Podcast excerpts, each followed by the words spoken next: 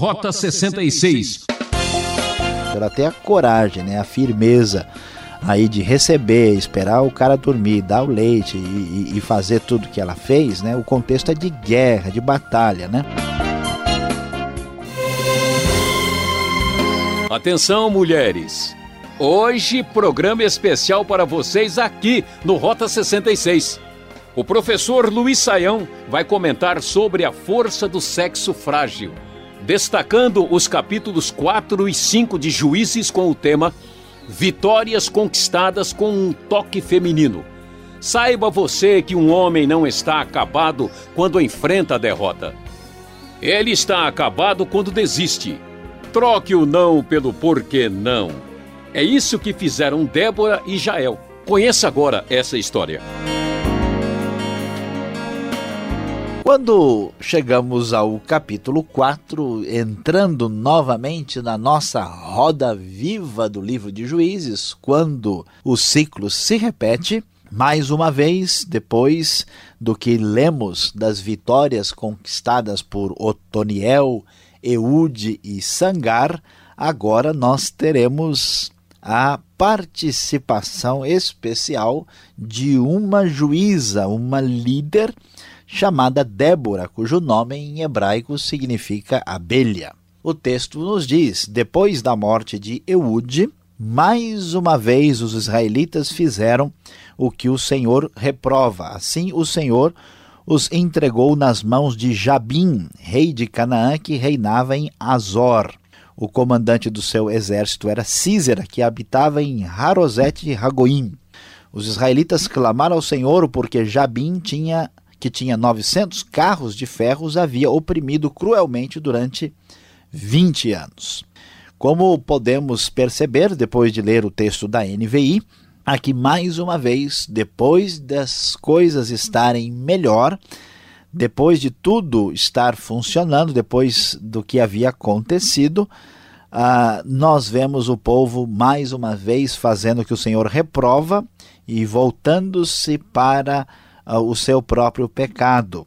E então o Senhor permite que Jabim, um nome que talvez implique em mais um título ou coisa semelhante em vez de nome de pessoa, que vence e ataca Israel, que fica oprimido por 20 anos. E provavelmente Jabim tem aqui uma coligação, porque a quantidade de carros de ferro é muito grande, são 900, e ele domina é, Israel, né, os muitos dos uh, inimigos de Israel geralmente são inimigos que vêm de fora, não são tantos assim uh, de Canaã, porque eles querem vencer e dominar uh, ali a região e ter os despojos nas suas mãos. A terra de Canaã era importante pela sua localização estratégica nas rotas do antigo Oriente Próximo. E então, surpreendentemente, nós temos no versículo 4 a, o que o texto nos diz. Débora, uma profetisa, mulher de Lapidote, liderava Israel naquela época. Ela se sentava debaixo da tamareira de Débora, entre Ramá e Betel, nos montes de Efraim, e os israelitas a procuravam para que ela decidisse as suas questões.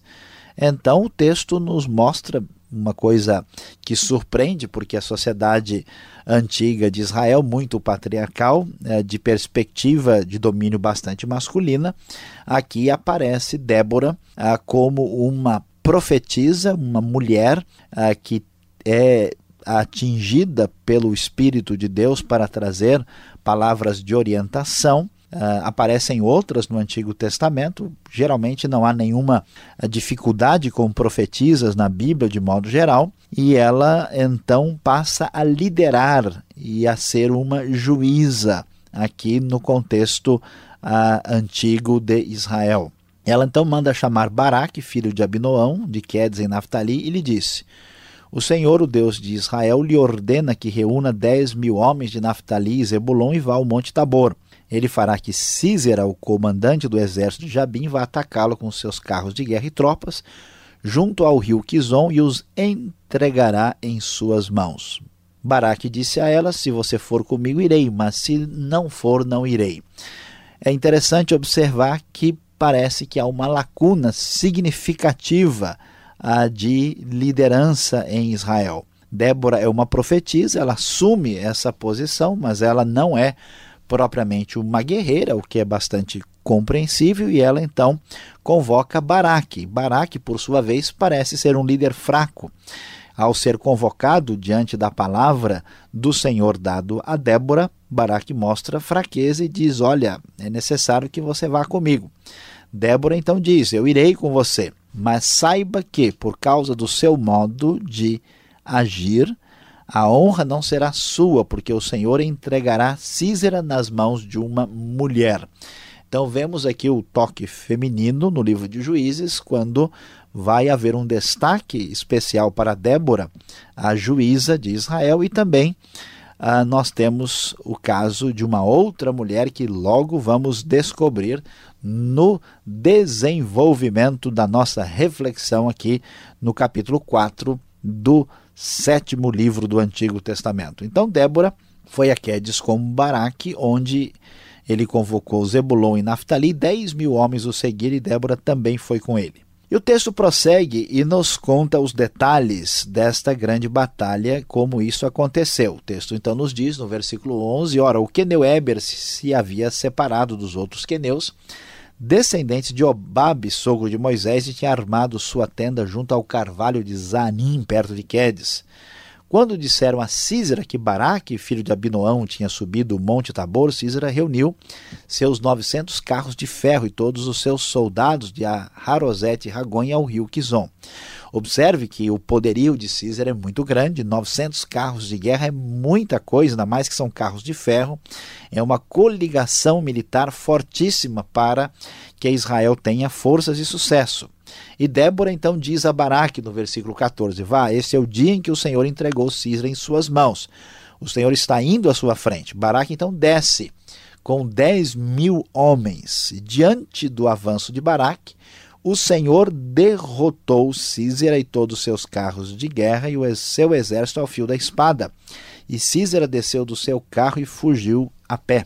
Baraque perseguiu os carros de guerra e o exército até Harosete Ragoim. Todo o exército de Císera caiu ao fio da espada, não sobrou um só homem. É muito impressionante observar e ver como Deus é vitorioso. As condições aqui de vitória do povo de Israel são pequenas, porque a coligação estrangeira é muito forte, o poderio militar é tremendo.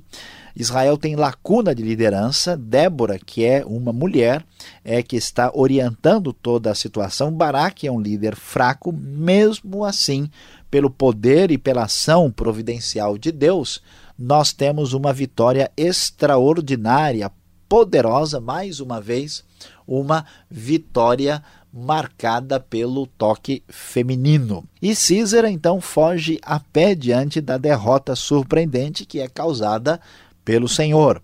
E o texto nos diz que ele foge a pé para a tenda de Jael, mulher do queneu Eber, pois havia paz entre Jabim, rei de Azor, e o clã do queneu Eber. Havia uma, uma espécie de aliança, uma espécie de atitude de mutualidade, não havia combate entre eles. Já, Jael saiu ao encontro de Císara e o convidou: Venha, entre na minha tenda, meu senhor, não tenha medo. Ele entrou e ela o cobriu com um pano.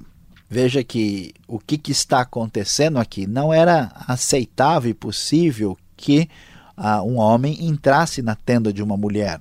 Ou seja, se ele eh, estava sendo perseguido, estava ah, fugindo dos seus inimigos, a tenda de uma mulher seria um esconderijo muito adequado, porque não se esperava que ele fosse se esconder lá, a mulher não aceitaria isso. Então, para ele, essa proposta pareceu uma proposta salvadora.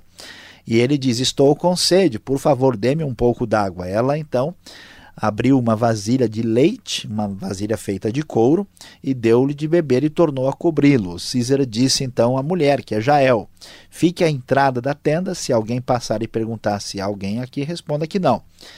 No entanto, observe só: aquele inimigo do povo de Deus, que estava oprimindo o povo há 20 anos, vergonhosamente foi morto, enganado por uma simples mulher, Jael mulher de Eber. Ela apanhou uma estaca uh, da tenda e um martelo e aproximou-se dele silenciosamente enquanto ele, exausto, dormia um sono profundo e cravou-lhe a estaca na têmpora até penetrar o chão e ele morreu. Então, diante de uma situação dessas, nós vemos que mais uma vez, apesar de bem violento, aqui temos um toque feminino na vitória de Israel, tanto com Débora como também com Jael, mulher de Eber, atuando na libertação do povo de Israel ah, dos estrangeiros de Jabim. Baraque então passou à procura de Císera e Jael saiu ao seu encontro. Venha, disse ela, eu lhe mostrarei o homem que você está procurando. E entrando ele na tenda, viu ali caído Císera, morto com a estaca atravessada nas têmporas. Naquele dia, Deus subjugou Jabim, o rei cananeu, perante os israelitas, e os israelitas atacaram cada vez mais a Jabim, o rei cananeu, até que eles o destruíram. Diante disso, o texto do capítulo 5 nos traz um grande hino, um cântico de celebração que traz uma linguagem bem antiga, talvez um dos textos mais antigos do Antigo Testamento do ponto de vista linguístico. E esse texto é o famoso Cântico de Débora comemorando a grande vitória, uma espécie de hino de celebração pela derrota contra os inimigos. Depois de 20 anos, de sofrimento e de opressão, o povo agora se volta para Deus, que usou a juíza Débora e o líder militar Baraque e também as, uh, a atitude uh, de Jael, que lhe deu a vitória sobre este esta opressão dos cananeus. E o texto então nos diz no capítulo 5, comemorando a vitória. Naquele dia, Débora e Baraque, filho de Abinoão, entoaram esse cântico: Consagrem-se para a guerra os chefes de Israel. Voluntariamente o povo se apresenta. Louvem o Senhor. Ouçam, ó reis, governantes, escutem, cantarei ao Senhor, cantarei, comporei músicas ao Senhor, o Deus de Israel. Como era costume na antiguidade, depois de uma batalha, muitos compunham e cantavam de alegria pela vitória que lhes garantia sobrevivência, tranquilidade e paz. Nós vimos isso, por exemplo, de certa forma, no Cântico de Miriam, lá em Êxodo capítulo 15, depois da passagem pelo Mar Vermelho, e aqui algo que ecoa da maneira mais ou menos semelhante. Então o povo do Senhor desceu às portas, diz o final do versículo 11: Desperte, Débora, desperte, desperte, desperte e rompa em cânticos, levante-se, Baraque. Leve preso os seus prisioneiros, ó filho de Abinoão, diz o versículo 12. E a comemoração prossegue. Versículo 24 ainda enfatiza que Jael seja a mais bendita das mulheres. Jael, mulher de Éber, o queneu. Seja ela bendita entre as mulheres que habitam em tendas. Ele pediu água e ela lhe deu leite. Numa tigela digna de príncipes, trouxe-lhe coalhada. Ela estendeu a mão e apanhou a estaca da tenda, e com a mão direita o martelo do trabalhador golpeou Císera, esmigalhou sua cabeça, esmagou e traspassou suas têmporas. Por mais é, estranho e duro que pareça, essa postura que temos aqui nesse cântico mostra aquela atitude de justiça retributiva, ou seja, aquela opressão e maldade trazida pelo povo cananeu agora era retribuída, trazendo-lhe o sofrimento que ele também havia causado a outros. E então o texto termina com esse cântico afirmando que assim pereçam todos os teus inimigos, ó Senhor, mas os que te amam sejam como o sol quando se levanta na sua força. E mais uma vez a terra teve paz durante 40 anos.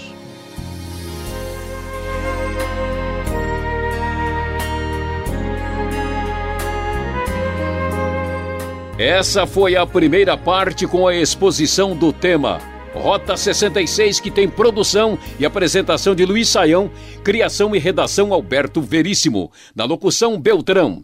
Caixa Postal 18.113, CEP 04626-970 São Paulo, capital. E-mail, rota66 arroba transmundial.com.br. Realização Transmundial. Rota 66, o caminho para entender o ensino teológico dos 66 livros da Bíblia. Estamos estudando Juízes, um livro do Antigo Testamento. Tema da aula: Vitórias conquistadas com um toque feminino. A seguir, a aula prática.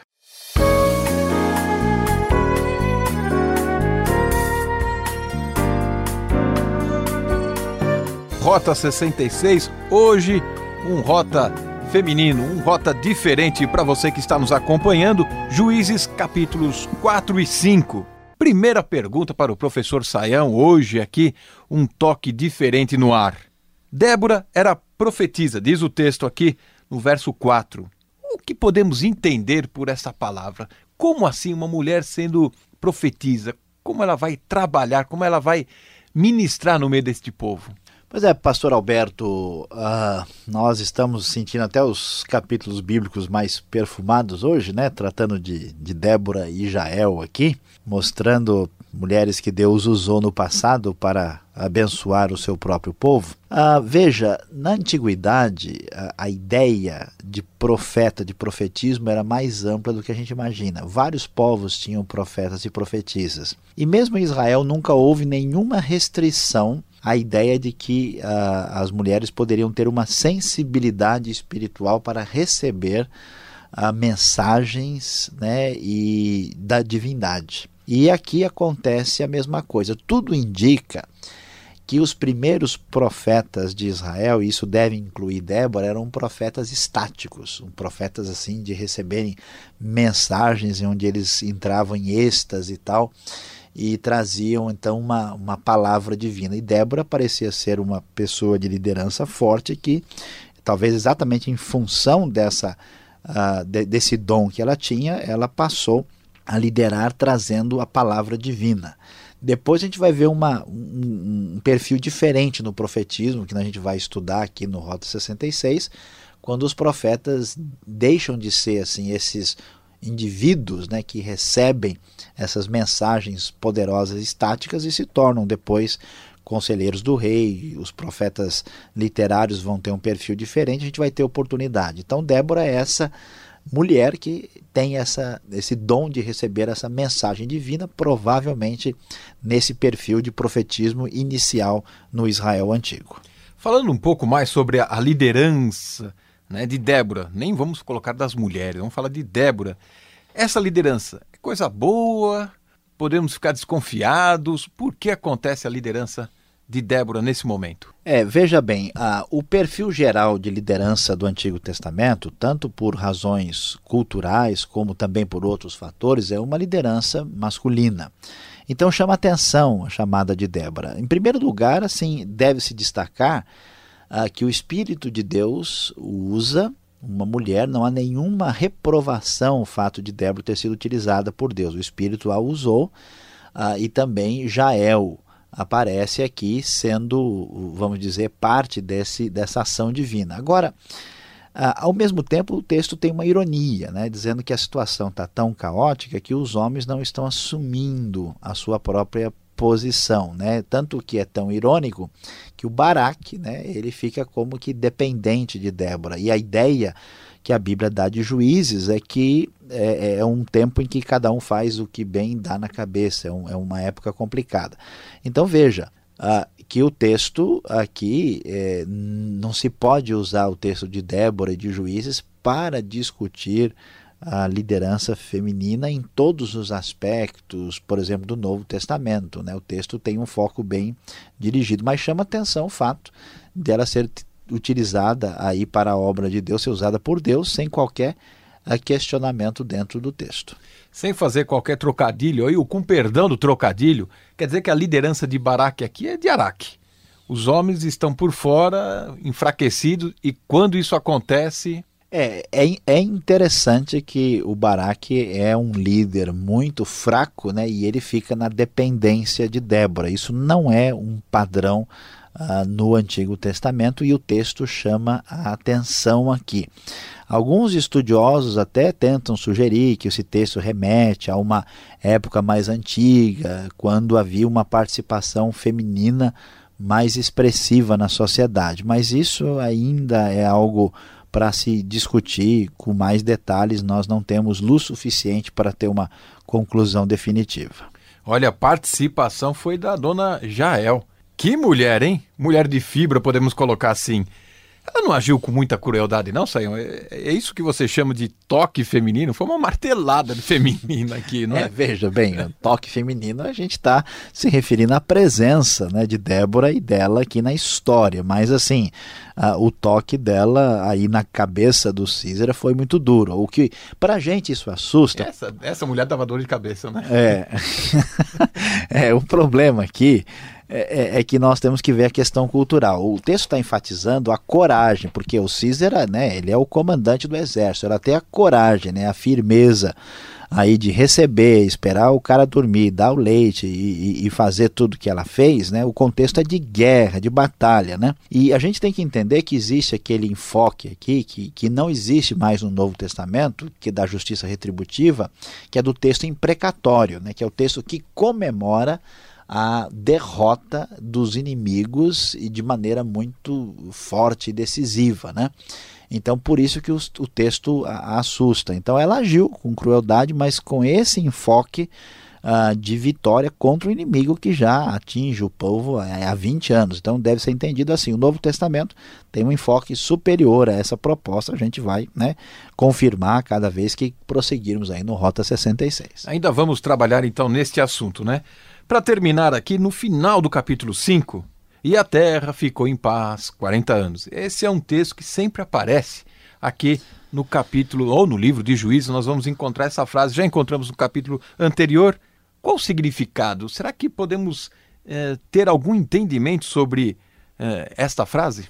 Pastor Alberto, existe um pouco de dificuldade de, de, definir com detalhes a questão da cronologia em juízes. E então, por exemplo, se o período é de cerca de 300 anos, com todo mundo que está, nós vamos depois falar com mais detalhes sobre isso, mas uma sugestão é que esses números são arredondados. Então tem sempre 40 anos quatro vezes, por exemplo, tem 20, tem 80. E essa é a sugestão. Então é essa possibilidade, né? E nós vamos depois olhar com um pouco mais de calma para que os nossos ouvintes entendam aí as, as alternativas de cronologia no livro de Juízes que trazem um pouquinho de reflexão a mais para todos nós aí. Tá certo, a nossa aula está quase terminando. Você que está nos acompanhando, fique ligado. Vem agora a conclusão, o fechamento do estudo para você.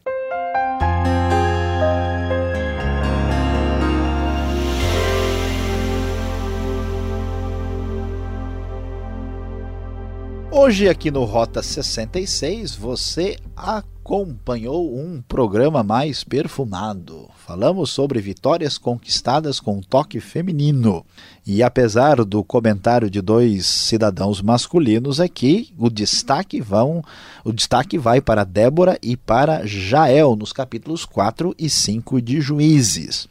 E a grande verdade que se destaca nesse texto é a aplicação que nos diz a grande verdade de Deus, que Deus usa a quem quer. Muitas vezes, através da história, nós temos achado que o poder pertence a algum homem, a algum grande servo de Deus, uma pessoa especial, ao poderio humano, e no tempo dos juízes, talvez nós tivéssemos a nossa esperança totalmente depositadas em grandes generais e guerreiros. E para humilhar o poder humano, veja que Deus usa uma profetisa, uma mulher dos tempos antigos e uma outra mulher que acaba sendo a vencedora contra o maior capitão de todos os tempos. Então nós temos que rever às vezes as nossas posturas, os nossos preconceitos, as nossas atitudes questionadoras, porque a grande verdade é que Deus usa a quem quer, apesar das nossas expectativas.